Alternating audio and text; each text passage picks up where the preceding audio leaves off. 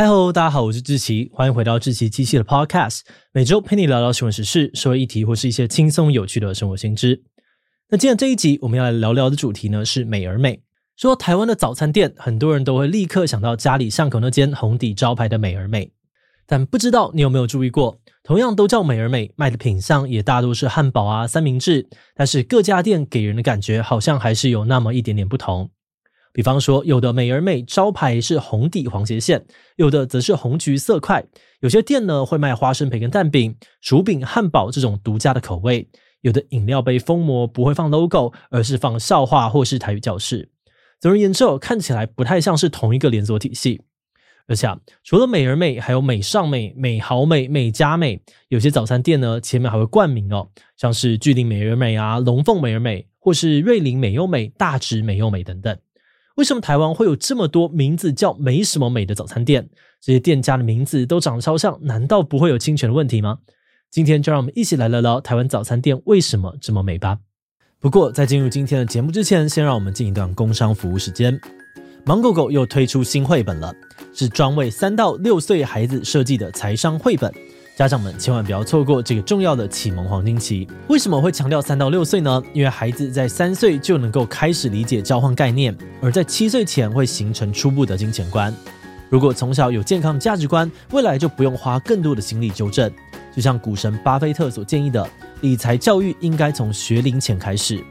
财商系列共有三本，在没钱真麻烦这本当中，芒果果会了解钱的功能，可以让交易变得又快又方便。在赚钱好累啊里面，则会明白赚钱的辛苦以及储蓄的重要。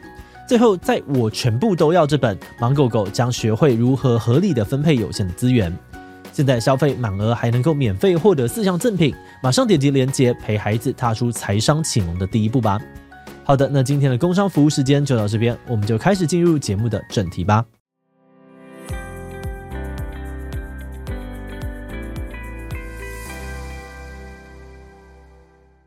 说到谁才是美而美早餐的始祖哦，坊间流传着很多不同的起源故事。那么找到目前比较主流的说法，是来自一位叫做徐和森的人，他是台湾连锁加盟促进协会的副理事长，同时也是拉雅汉堡的董事长。根据徐和森的说法，美而美呢是林坤炎先生创立的。林坤炎本来是台塑企业的员工。有天他在看电视的时候，发现很多美国人在看棒球的时候都会配热狗堡。他觉得这好像有点搞头。美国人喜欢吃热狗堡，那台湾人说不定可以吃汉堡啊。所以从一九八一年开始，他就到台北市立棒球场，也就是现在的小巨蛋门口卖汉堡。不过当时的生意并没有像他想象当中的那么好，于是他决定改变策略，开着小餐车到附近裕达高职的巷口卖汉堡。光是地点的不同哦，就让他的生意改善很多。而且他还发现，早上大家赶着上班上学，都会来跟他买早餐，所以早餐时段生意特别的好。最后，他选在八德路上开了第一家专门卖汉堡的早餐店。好的，那店要开了，总要取个名字吧。他参考了当时台湾有很多的店家，不论是超市还是皮鞋店，都喜欢叫美而莲。再加上呢，他常常经过的一家面包店哦，叫做美天美。这两个 idea 结合起来呢，美而美这个名字就诞生了。林坤炎的美而美早餐呢，除了汉堡，还有卖三明治。对于当时早餐大多吃稀饭或是豆浆油条的台湾人来说，非常的新奇。再加上价格很便宜哦，所以生意超级好，总是人潮满满。而林坤炎的亲朋好友看到之后，就开始向他请教一些开店的秘诀。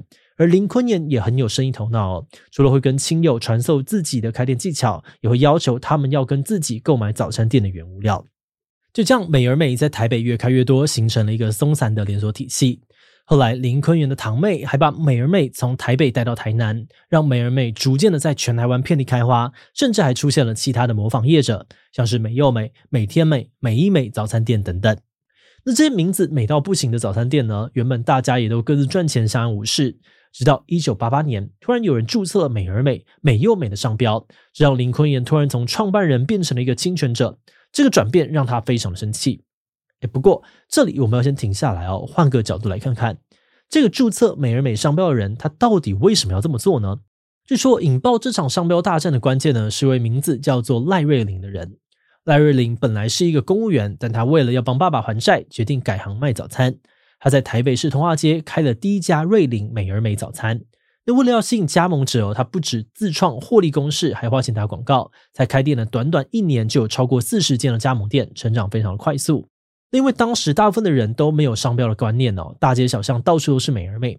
赖瑞玲为了要保护自己辛苦经营的成果，就主动去研究法律，在一九八八年成功注册瑞玲美而美，还有瑞玲美又美的商标。有人认为呢，就是因为这个样子，才会导致大家广泛使用的美而美开始有侵权的疑虑，引爆后来的商标大战。不过，赖瑞麟的儿子赖瑞光呢，曾经在访问当中澄清，他从商标局查到的资料，最早呢，应该是一间位在宁夏夜市附近，名字叫做“美好美”的店家先注册了原始商标，才会导致类似的美而美不能够注册，所以罪魁祸首并不是他们。但无论是谁害大家不能够用美而美哦，到处都是美而美的现象，确实呢，会造成民众的混淆。所以这些美而美店家们呢，从一九八八年开始，就为了谁才是正统的美而美争执不休，甚至呢，连美良美啊、美而美、美而美等等的早餐店呢，都陆续的被告上法庭。一九九四年，法院做出了判决，认定美差美在餐饮业啊，还有服务业当中属于弱势商标。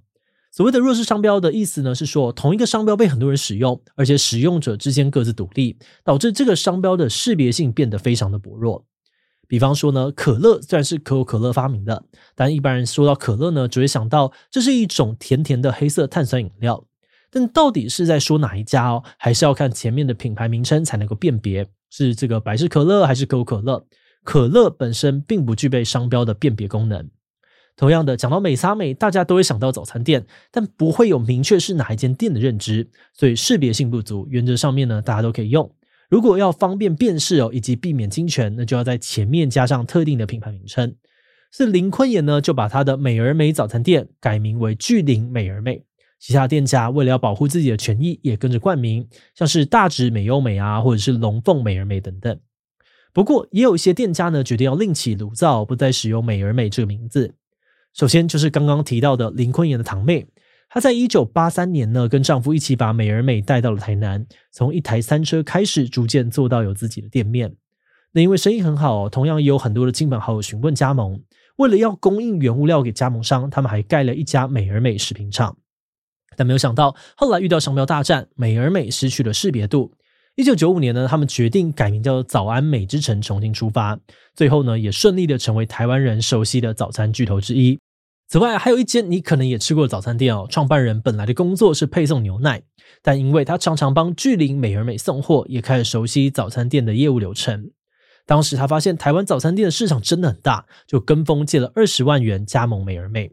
后来在商标风波之下呢，他改名叫做红爷汉堡，目前也已经是台湾中部的连锁早餐店霸王喽。节目的最后，也想来聊聊我们制作这集的想法。今天这集呢，是我们团队计划阿廖提的。他说自己在巷口吃早餐的时候，看着招牌，突然好奇，为什么他去的那家美而美前面有冠上其他的名字？难道还有其他的美而美吗？没有想到呢，不查不知道，一查吓一跳，还真的有超多不同体系的美而美。而且呢，根据司法院的判决书系统，这场商标大战直到现在都还在持续当中。由此可见哦，美而美这个名字对很多业者来说真的是非常重要。像是对于林坤炎先生来说，他作为美而美的创办人，美而美被抢先注册走，当然是非常的生气，希望呢法律可以帮他讨回公道。但是对于赖瑞霖先生来说，自己花了很多的心力投入这个事业，当然也希望可以透过法律来保障自己的经营成果，不希望被其他人混淆。不过，如果我们把焦点转到消费者身上啊，这商标大战对于消费者来说，可能就不是太重要。毕竟，大部分的人呢，选择早餐的标准还是取决于餐点的品相啊、味道合不合口味，或是环境够不够卫生啊、舒适等等。甚至连早餐店阿姨会不会叫我们一声帅哥美女，可能都比招牌上面到底有几个美来的关键很多。毕竟，对于大多数人来说，只要能够在一大早给我们满满的活力，就是最棒的早餐店。好的，那我们今天关于台湾早餐店名称的介绍就先到这边。如果你喜欢我的内容，欢迎按下追踪的订阅。如果是对这一集台湾早餐店名称的内容，对我们的 Podcast 节目或是我个人有任何的疑问跟回馈，也都非常的欢迎你在 Apple Podcast 留下五星留言哦。那今天的节目就到这边告一段落，我们就下集再见喽，拜拜。